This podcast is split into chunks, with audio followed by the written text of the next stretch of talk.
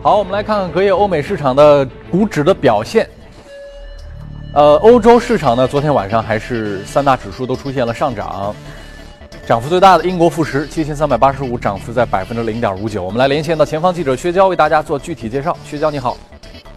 好的，主持人，在经历了前两日较大幅度的波动后，周三欧洲股市终于回归平静。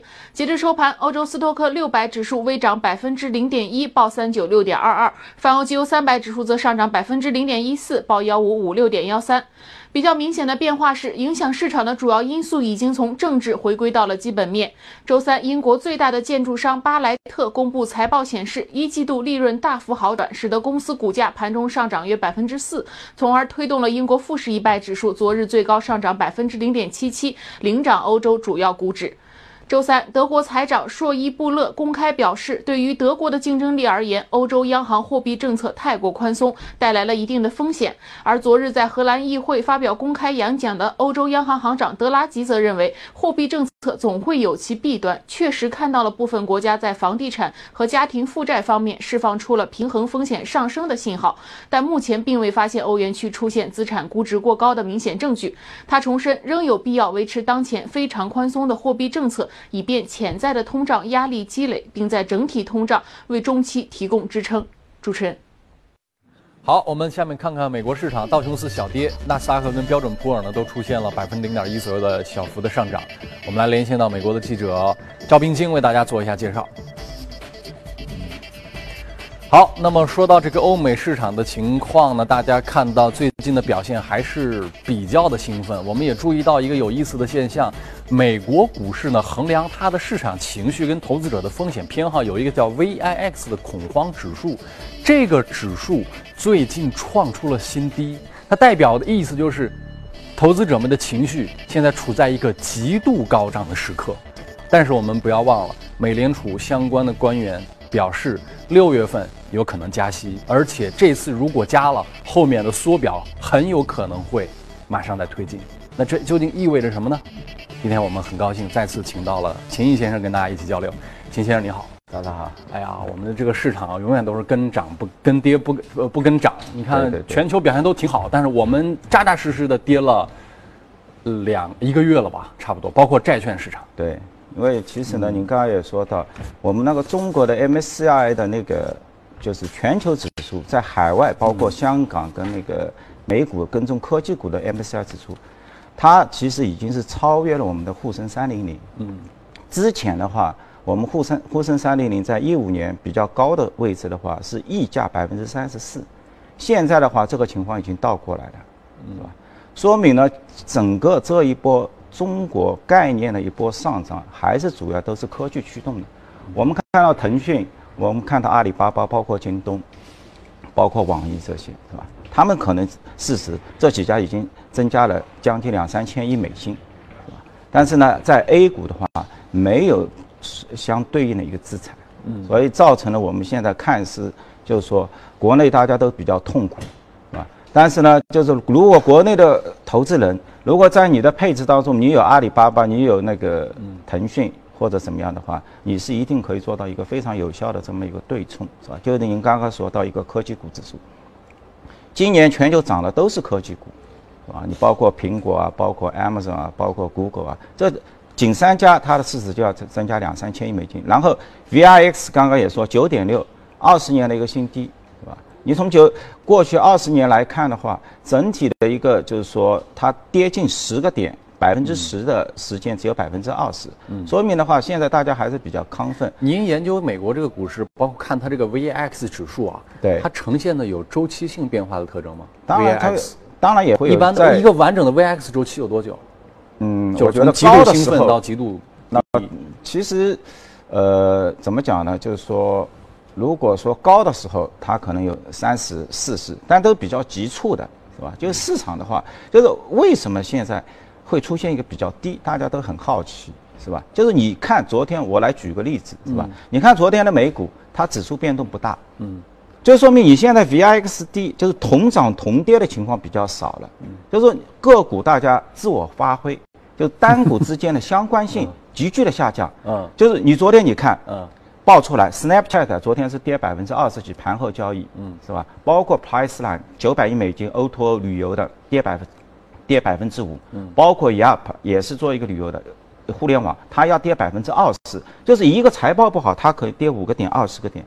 但是呢，一个好的财报过了，昨天英伟达涨了百分之十几，嗯包括电子业界，就是那个在线游戏也涨了，E A，嗯，它也涨了百分之十几，嗯，说明就是说科技股里面它的大家的一个分歧就有涨有跌，那么最终呈现到指数上面的话，我们看到是一个比较平稳的一个指数，所以这其实也就是今年过来整体美美股的一个就是说。我觉得是一个状况，就是说好的业绩出来，它涨幅蛮大；然后一个比较差的业绩出来，它的一个跌幅也比较大。然后呢，个股之间的一个相关性在急剧降低，所以市场的一个同涨同跌的情况慢慢的消失。巴菲特股东大会不是刚刚落幕吗？对，老人家最爱说的一句话就是在别人贪婪时你恐惧，别人恐惧时你贪婪。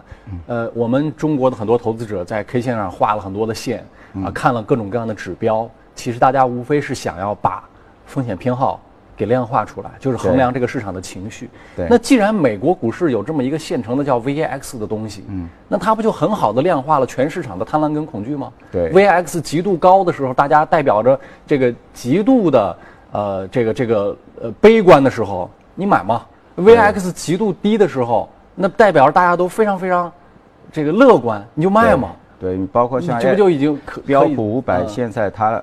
它的它的那个波动率的话，已经到六的水平，也是一个比较低的。当然，在低的时候，我们这些投资人其实也可以去利用它。对，比如说，你觉得这个指数还能够上涨，那么这个时候的话，因为它的波动率也只有六个点，那么你去买它的一个看涨期权指数的，因为我们紧接着国内可能马上很多相关的期权，有些是在商品上面领域展开，是吧？大家慢慢成熟之后。其实你也是可以，的确可以使用一些期权。那这个指数到六个点，那很便宜。那 OK，我可以买一点，买一点 call option。我就是我，如如果我还看涨，因为它的波动率只有六个点，嗯，那相对来说还是比较廉价的。在百分之二十的话，你就要溢价三倍。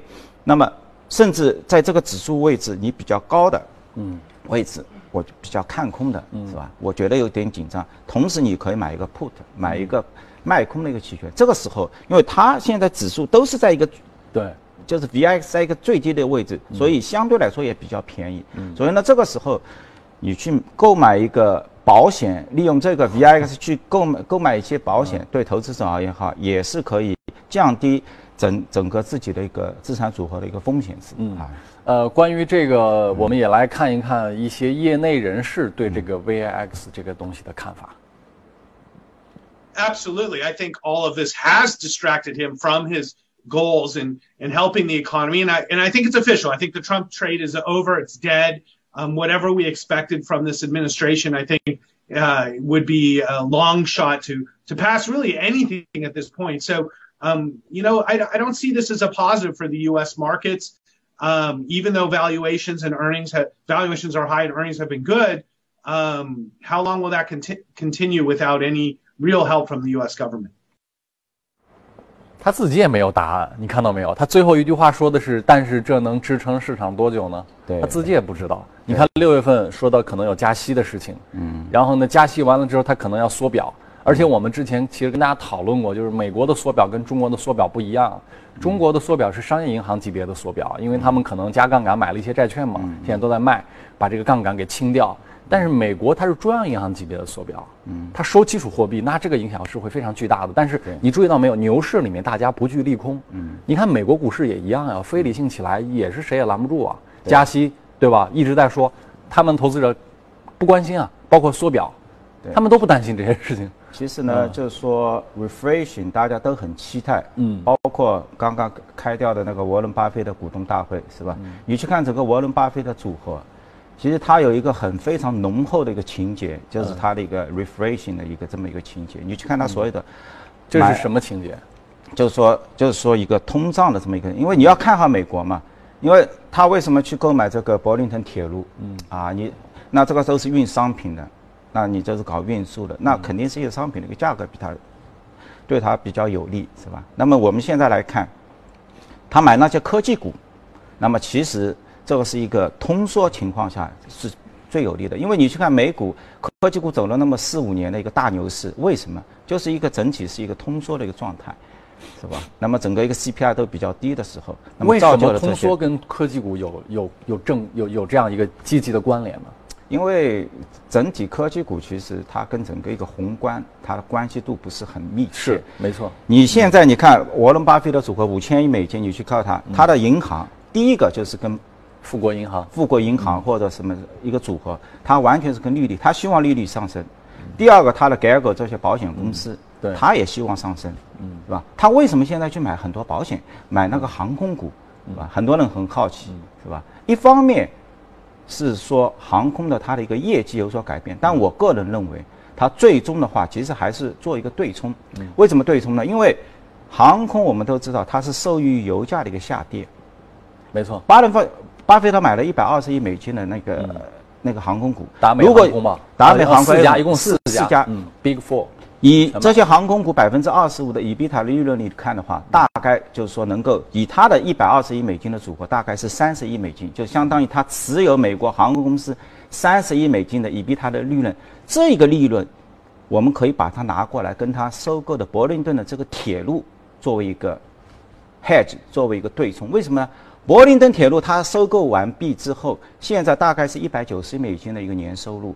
那么它的这个税税前的一个利润的话，大概在五十亿美金。所以沃伦巴菲特通过买这个航空股，把自己铁路的一些就是跟油价相关的一些就是因素把它 hedge 掉了。因为我们你去看好了，在一零七年的九月到零八年的那个九月，就是美股是下跌的，因为整个保险股啊、金融股全部暴跌，对。是吧？但是石油价格是暴涨的，因为那时候我们肯定有印象，是吧？油价是同期是涨了百分之六十，嗯，还有哪一个资产是上涨的呢？就是铁路资产，对，铁路资产是上上涨了百分之三十八到百分之四十之间，嗯，说明铁路这一块资产跟油价是密切正相关，嗯，如果是油价涨，它的那个它的业绩也涨。我们看伯伦特，你去翻开沃伦巴菲特的那个那个年报，可以看到它的铁路收益还有增长。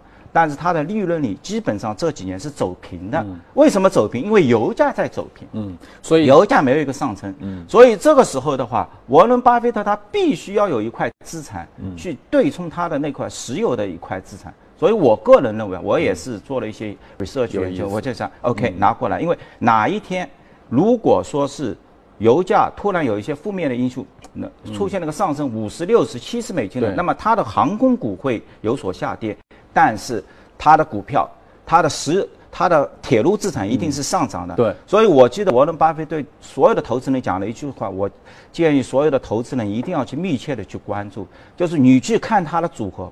不要单方面的，就说 OK，我我我伦巴菲特买了什么股票，你就嗯跟着我买。认，同你说这个，是吧？你其实你的风险是很大的，对。因为你不知道他的意图，他的意图是对他其他的一些资产进行一些有效的一些对冲。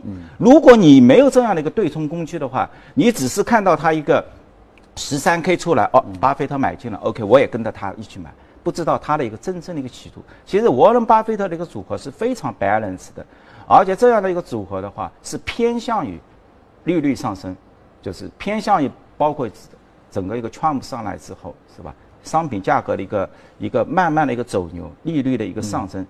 如果在这种就环境下的话，它的组合会表现会更更加好。这个事情其实打比方来讲，就像是一支篮球队或者是一个足球队一啊一样。对于巴菲特或者所有的这个投资经理来讲，他其实考虑的是阵型。嗯。但是如果我们只是问你告诉我个股票吧，就是说你告诉我个球员吧，你那一个球员不能打比赛，你只有配好组合，有了阵型，他才能上场，叫以不变应万变。对我们下面来看一下这个异动榜上的一些具体的情况。异动美股榜看一看啊。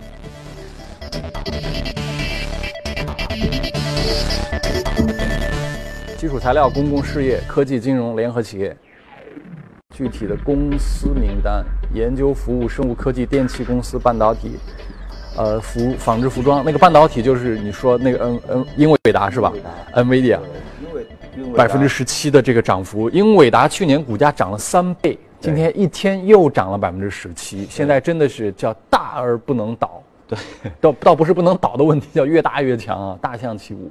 对，其实今年它在昨天的这个财报出台之前，它股价一般，因为去年你刚刚也讲的，它上涨了百分之两百多，接近三倍啊，两百多的一个涨幅。关键它涨的是利润还是估值？它是因为强大的去年的，比如说它的利润翻了很多倍涨起来的，还是只是市场的预期 炒炒炒的是估值？当然，它整个一个就是说，就是说，包括目前为止，科技市场你最弱的就是 AI，嗯，是吧？就是人工智能。那么在整个一个人工智能里面，所有的呢你都离不开整个英伟达，因为它的 GPU，是吧？而且。英特尔它其实在一五年的话，它也布局了，它收购了那个 FPGA 的一家第二名的。英特尔的表现一直比英伟达弱那么多。所以就是说，英伟达的股价是走的最好的，是吧？因为其实英特尔，英特尔它也在进步，但是呢，先发优势已经给那个英伟达拿去了，是吧？现在就是说，英特尔它在追赶，但是你从这个季报，昨天的季报出来的时候，其实你看十九点四亿美金。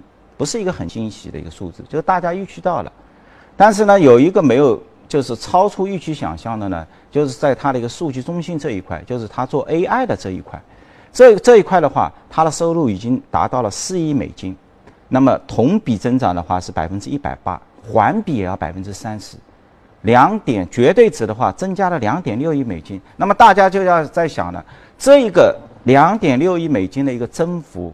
它已经是超越了英特尔，英特尔我记得是应该是两点四亿、两点三三、两点四亿美金左右。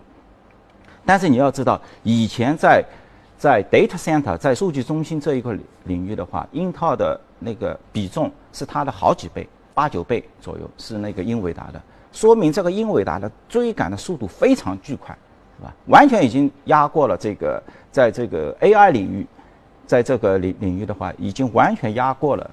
就是整个一个硬套，所以的话，昨天这个股价的一个反应还是蛮蛮剧烈的，是吧？从那个最终的一个 bottom line 一个收益啊而来看的话，那么它现在的话，每股收益也在七十九美分，啊，比那个市场普遍预计要好好了一毛二，将近好了百分之十八。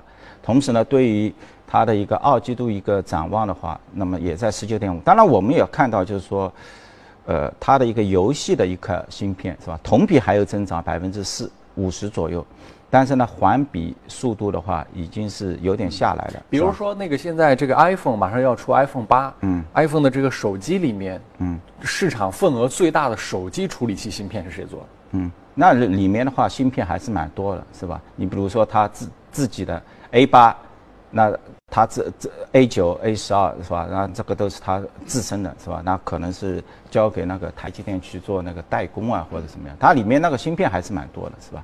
反正呢，我就觉得就是说，英英伟达昨天的这么样一个财报的一个公布之后呢，包括它这次 Vita 它的有一个新的，就是说 AI 的一个芯片又做又面试了，是吧？那过两天的话，可能有分析师见面会，大家对对它的一些战略部署啊。会有一个更加的，包括它 PS 它的那个汽车芯片，啊，原来包这一次的话是跟那个全球最大的那个 T Toyota 是吧？这个丰田汽车合作是吧？那么在汽车这个芯片里里，因为汽车芯片这个的不温不火啊，我们大家因为毕竟现在包括特斯特斯拉也在用它的 PX，但是呢，无人驾驶这一块还没有真正爆发起来。所以你去看它的一个季报的话，增长最大的还是 data center 是吧？第二，汽车的话只是在百分之十五到百分之二十左右的一个增长，但是毕竟 data center 的话，现在达到四亿美金的话，已经要占据它整个一个收入的百分之二十，也是很快去挑战二十亿美金左右的这么一个销售的规模。所以真的，这个公司还是蛮伟、蛮了不起的这个啊。对，好，感谢秦先生。那下面呢，我们来进入到一组大公司的资讯，一会儿回来跟大家继续交流。好的，我们一起来关注一下一组最新的欧美公司资讯。啊，有一些消息刚才在聊天当中也都提到啊，美股的财报当中，Snapchat 啊，S N A P，第一季度的财报美股亏损二点三一美元之后，第一季的调整之后的。税息折旧以及摊销前利润亏损一点八八二亿美元，这也逊于预期。第一财季日均日均的活跃用户数呢一点六六亿，低于预期。公司股价盘后就一下重挫百分之十五。呃，全球第二大医药原料供应商 Milan 公布的财报说，第一季度的调整之后，每股盈余零点九三美元，高于预期零点九二。呃，重申，二零一七年调整后的每股盈余预期是五点一五到五点五五美元，利润好于预期。Milan 盘前上涨百分之三。空客 A 三先进技术实验室自动驾驶系统负责人表示，空客表希望开发自动驾驶的飞机，以解决城市拥堵的交通的问题。啊，你没听错，它是自动驾驶的飞机。空客啊已经启动了这个项目。他认为，到二零二零年，硬件和软件的进步意味着这个目标可能会成为现实。呃，只是无人驾驶，你敢做吗？啊，有消息说，因为发动机问题的影响，波音暂停了737 MAX 的飞行，公司的股价跌幅一度超过百分之三，这刷新了本周的低点，已经到了一百七十八点一八美元。好，再看一下特斯拉，特斯拉的 CEO 马斯克昨天表示说，特斯拉公司将开始向美国消费者提供太阳能的屋顶瓦片，并且从周三下午就要开始接受这个屋顶瓦片的预定。这种屋顶瓦片将会将太阳能转化为电能。特斯拉周三在向 SEC 递交的注册声明当中就表示说，将在第二季在加州的弗罗蒙特工厂开始试验性的生产。据媒体的报道，苹果公司收购了芬兰睡眠监测设备制造商 Bedit。呃，后者生产的这个睡眠追踪器呢，可以跟踪使用者的像睡眠质量、心率、呼吸，甚至打鼾的情况。呃，这个设备啊，每部售价在一百五十美元。这次的收购呢，可以填补苹果在数字健康领域的一个空白，帮助更好的在健康追踪设备鼻祖啊 Fabit 之间的竞争。英特尔 5G 沟通会啊，英特尔在院士设备和通信事业无线标准的首席技术专家吴庚表示说，英特尔首款的 5G 调制解调器呢，将会于2017年的下半年就要进行测试了，并且会推出样品。而在中概股方面，迅雷周三发布了一七年第一季度未经审计的财报，报告显示，迅雷第一季度总营收三千九百六十万美元，同比增长了百分之二点九，环比增长百分之零点四。去年预计，二零一七财年第二季度该公司总营收会达到三千九百五十万美元到四千二百五十万美元左右，其中，呃，中值是代表着百分之零点六六的同比的增长。另外，汽车互联网服务平台汽车之家发布了未经审计的二零一七年第一季度的财报啊，财报显示说，二零一七年第一季度汽车之家净营业收入增长超预期，同比增长百分之二十三点三到十三点四八亿美元。好，公司方面的消息我们就了解到这里。接着我们来看一下美股放大镜。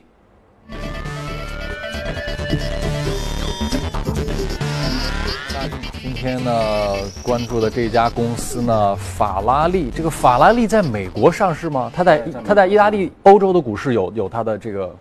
我昨天看的是它美，应该是意大利应该也有，应该也有。它它也是一个那个美国的一个代码。它是其中的法拉利集团的一块资产，是吧？整整个法拉利赛车，包括它的那个跑车都在里面的，都在这个这块资产里面。对，其实它今年涨势不错，是吧？整个，因为我感觉呢，就是说它涨的话，跟其他今年今年的奢侈品其实都在涨，涨幅都很好。LV 啊，包括开云拥有 GUCCI 的开云啊。包括我们中国的那个贵州茅台是吧？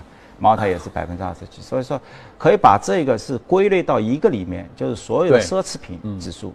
因为法拉利这个汽车它不是一个 commodity，它不是一个商品。如果三五三万五万美金的汽车的话，你可以称之为是一个商品，是吧？就是一个运输代代步的工具。对啊，就是那它的利润值各方面，但法拉利的你去拥有它这一部赛车。这一部跑的，它单价都在二十万美金以二十万美金以上的这么个单价是吧？所以它更多的是一个不是一个代步工具是吧？更多的更多的是一个收藏品啊！就像我们很多的这些车友会是吧？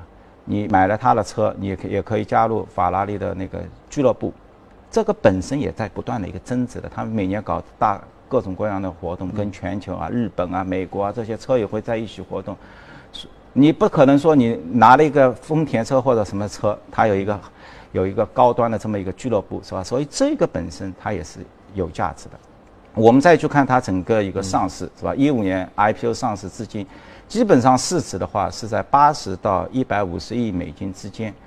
公司的话利润也比较平稳是吧？那这个呃，EBIT 利润的话大概在八点五到九点四之间是吧？整整体的一个估值的话是在十一到十五倍啊，这个空间。那那现在的话稍稍有点高是吧？因为今年的话，我看它涨了有百分之四十六啊，就是增幅增幅特大。那么相当于这个 EV 企业价值跟这 EBITA 的这样的一个估值的话，现在达到十四倍左右的这么一个水平是吧？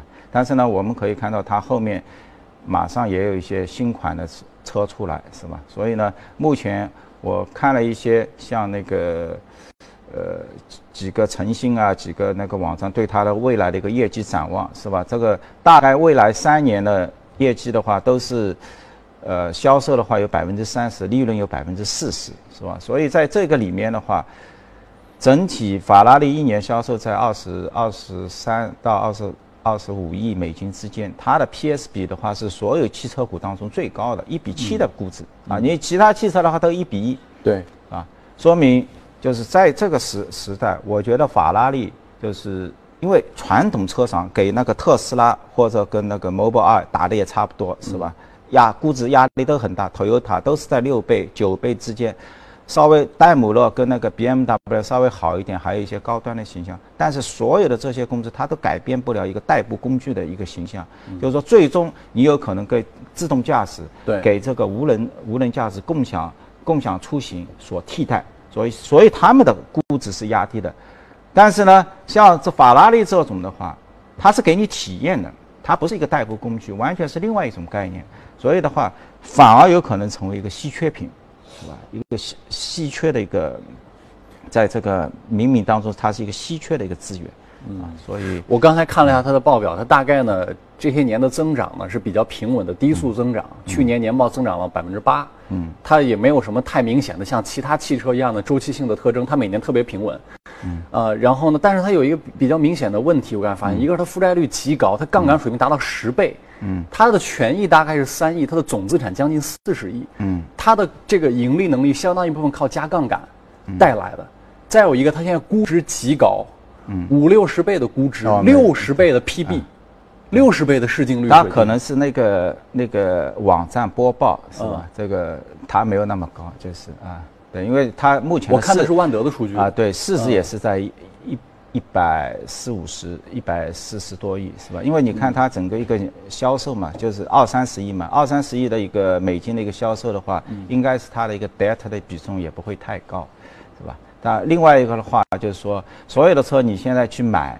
买那个车子是吧？你是随行就是你走过去买，或者订辆车最多一两个月，但是你要拿到法拉利的车的话，十十八个月没有十八个月的等待期，你拿不到一辆车，这绝绝对是一个稀罕之物，是吧？所以我仅就是觉得在这个奢侈品领域，大家就是说也可以有一些其他的一些另类的一些思维，是吧？找一些其他的一些投资机会，就是越来越在普通当中有这么一个另类存在。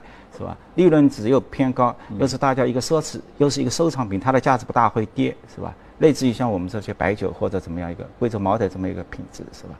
所以也是值，因为它是现在市值毕竟也只有一百四十亿美金嘛，搞不好可其他还有一些创新的，或者更加，是吧？创新的一些东西出来。嗯嗯。好，感谢秦毅先生，今天华尔街的陆家嘴跟各位交流到这里，我们接一下广告，一会儿回来跟大家继续交流。